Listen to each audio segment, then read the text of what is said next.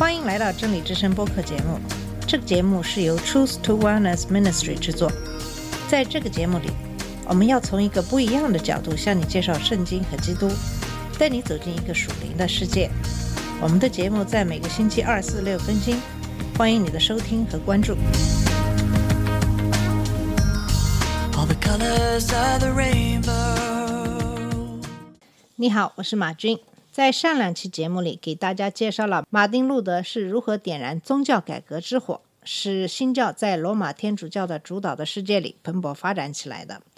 虽然马丁·路德在晚年的一些行为以及他的一些主张，并不被现代的史学家认同，但他在宗教史上的意义仍然不能抹去。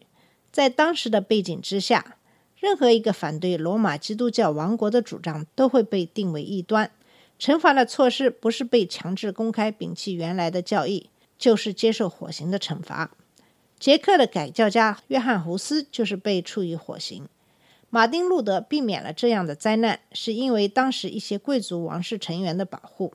先是把他藏在一个遥远地方的古堡里，一年以后出来，他也向当时的皇室成员宣教，并获得了他们的支持。因此，他的主张里必然夹带着一些对皇族有利的教义。他支持皇族人员向农民起义者开枪。最终的结果是，基督徒由被罗马基督教王国的统治下，变成了被执掌各个领地的皇族所统治。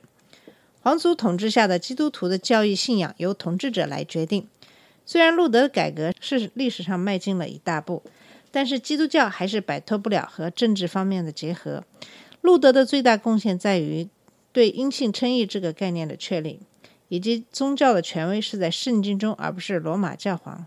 他们认为教会是基督徒的团契，任何基督徒都受神的呼召，在自己从事的岗位上信奉神。路德的主张是对罗马教会的最大的挑战。我们今天来介绍宗教改革中形成的另外一个宗派——在西里派。一五二五年元月二十一日，在黑暗的掩盖下，大约有十二个人步履艰难地穿越苏黎世雪地，缓慢地走着。他们安静而又坚定地走在狭窄的街道上，湖面上刮过冬日的寒气，这似乎正符合他们此时的心情。他们正前往靠近镇上最大的敏斯特大教堂的曼兹的家。就在那天，苏黎世市政府下令让他们的领袖康拉德·格列伯尔和菲利克斯·曼兹停止查经聚会，反对的呼声立刻四起。就在四天前，市政会警告所有的父母要在孩子出生后八天内予以施洗，否则要被驱逐出该地区。弟兄们该怎么办呢？他们约定到曼兹家见面后，共同商讨对策。一进房间，他们谈论他们听到的谣言和传说，然后他们祈求神让他们能够按照神的旨意去做。祷告完，站起来，他们准备采取行动了。这将是基督教史上最关键的行动之一。乔治·布劳洛克曾经是一位神父，他走到康拉德·格列波尔面前，请他按使徒的方式给他施洗，即对耶稣基督的个人信仰告白。格列波尔当场给他施洗，接着布劳洛克又去给别人施洗。于是，新教改革的又一重要派别——在西里派就此诞生了。今天，在西里派的直系后裔是门诺派和胡特尔派。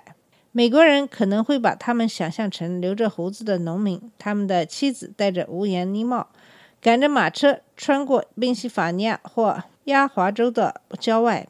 他们不用汽车，不用纽扣，也不用拉链。实际上，门诺派只有一部分，即老派阿米什派才严格的遵守旧的一套东西。大部分的门诺派教徒看上去和其他美国人一样，也像我们其余人一样消耗他们分享到的能源。使各种门诺派联合起来的，不是穿着风格或交通时尚，而是共同的信条和价值观。这些信条中的大部分现已被其他基督徒接纳，所以今天在洗礼派的远亲，包括敬礼宗、贵格宗，从某种意义上，公理宗也算在其内。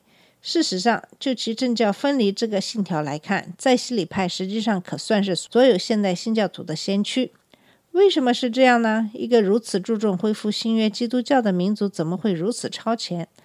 像早些时候的本尼迪克会修士一样，在西里派信徒证实，那些为来世进前度日的人，总是以最佳状态来改变现状。在某种意义上，在西里派的崛起并不令人惊讶。大多数的革命运动都会产生出一批激进分子，他们感到被神呼召去开展改教运动。在西里派就是这样子的，他们就好像一个声音，号召那些温和的改革家更加深入的打击旧秩序的根基。和大多数反文化运动一样，在西里派缺乏凝聚力，他们中间没有自成体系的教义，也没有统一的组织。就连在西里派这个名字，也是他们的敌人给他们扣上的。他一直重新接受洗礼的人，有意将这些激进分子同早期教会里的异端相提并论，使他们不得不遭受严厉的迫害。这种做法相当成功。实际上，在洗礼派拒绝接受任何关于重新洗礼的观点，因为他们不认为婴儿时期所受的形式化的点水礼是真正的有效的洗礼。他们更倾向于以洗礼派作为他们的名称。不过，对于他们中大多数人来说，最根本的问题并不是洗礼，而是教会的本质以及教会与市民政府的关系问题。他们像其他大多数新教徒一样，也是通过圣经得出自己的信条。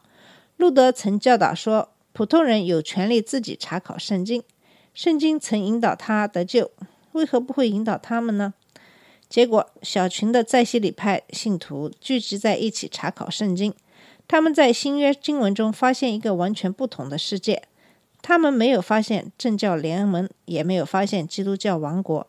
相反，他们发现使徒教会是矢志不渝的信徒团契。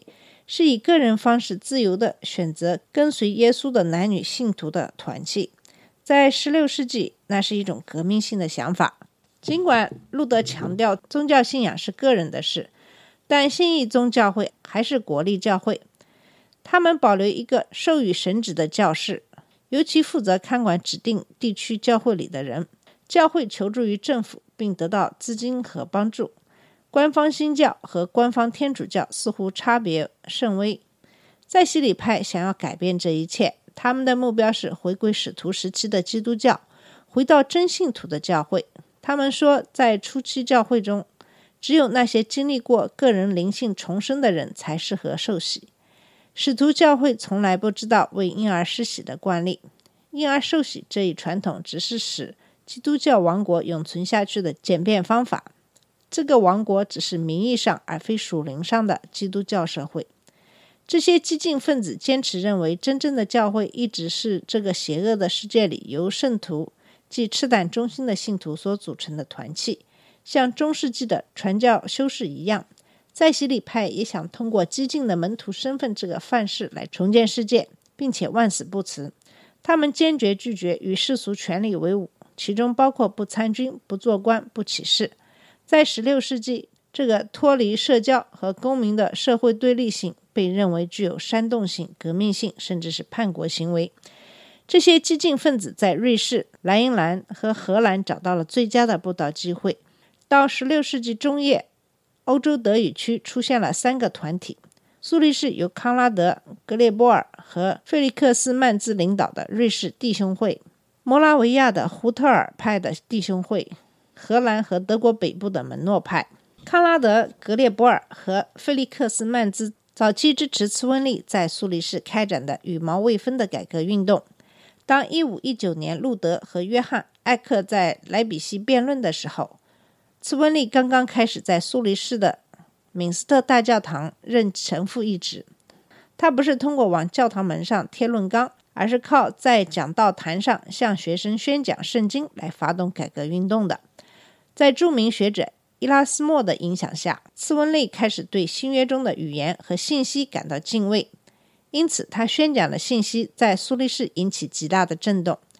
有个叫托马斯·普拉特的年轻人听了他的讲道后说：“当他听到长久以来圣经中被忽视的地方得到了解释，他感觉就像茨温利抓着他的头发把他往上拎一样。”有一点很重要，即茨温利甚至比路德更加严格的遵循圣经。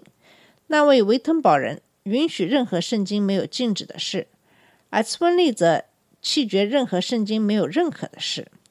正是由于这个原因，苏黎世的改革运动除去了更多的罗马教会的很多传统象征——蜡烛、雕像、音乐和图画，后来在英格兰，人们把这种精神称为清教主义。格列波尔和曼兹都在苏黎世受过良好的教育，他们支持斯利温最初的一些改革措施，但在追随这位改革家的带领研究圣经的时候，他们认识到使徒时期的教会与他们当时的教会之间存在的明显差别。当时苏黎世城邦与基督教世界中其他地方一样，新生婴儿都要接受洗礼，并被认为是教会的一员。结果，教会与社会一样是可互换的，教会成了所有人的教会。然而，在新约里，教会只是少数人的团契，是一群为主出生入死的真信徒。这样的教会才是伯雷格尔和曼兹想要在苏黎世建立的教会，一个不受政府束缚、由真信徒组成的教会。信徒的洗礼不过是这种新教会最突出的特征。然而，村里是不会参与到。这场革命中来的，他需要城市父母官的支持。一五二四年秋天，格列波尔的妻子生了一个儿子。这时候，所有的理论都面临着行动考验。这个婴儿要受洗吗？格列波尔夫妇拒绝了。于是，其他父母也效仿他们的做法。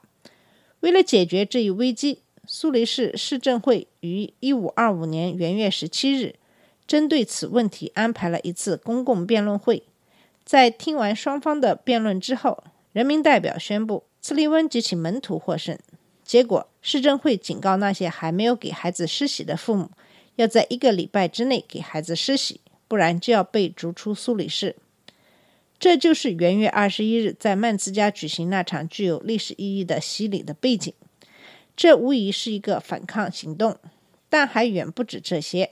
格列伯尔、曼兹及其追随者。是数算过代价的，所以在洗礼后不久，这一小批人就撤离苏黎世，来到附近的小镇佐利肯。元月末，就在这里，近现代第一家在洗礼派盛会，第一家自由教会，即摆脱政府束缚的教会诞生了。苏黎世当局当然不会对这样的叛乱坐视不理，他们派警察到佐利肯逮捕这些刚刚受洗的人，将他们囚禁了一段时间。但他们刚一出监狱，这些在洗礼派教徒就到附近的城镇寻找改宗者去了。最终，苏黎世市政会失去耐心。一五二六年三月七日，市政府决定，任何人只要被发现重新受洗，就要被淹死。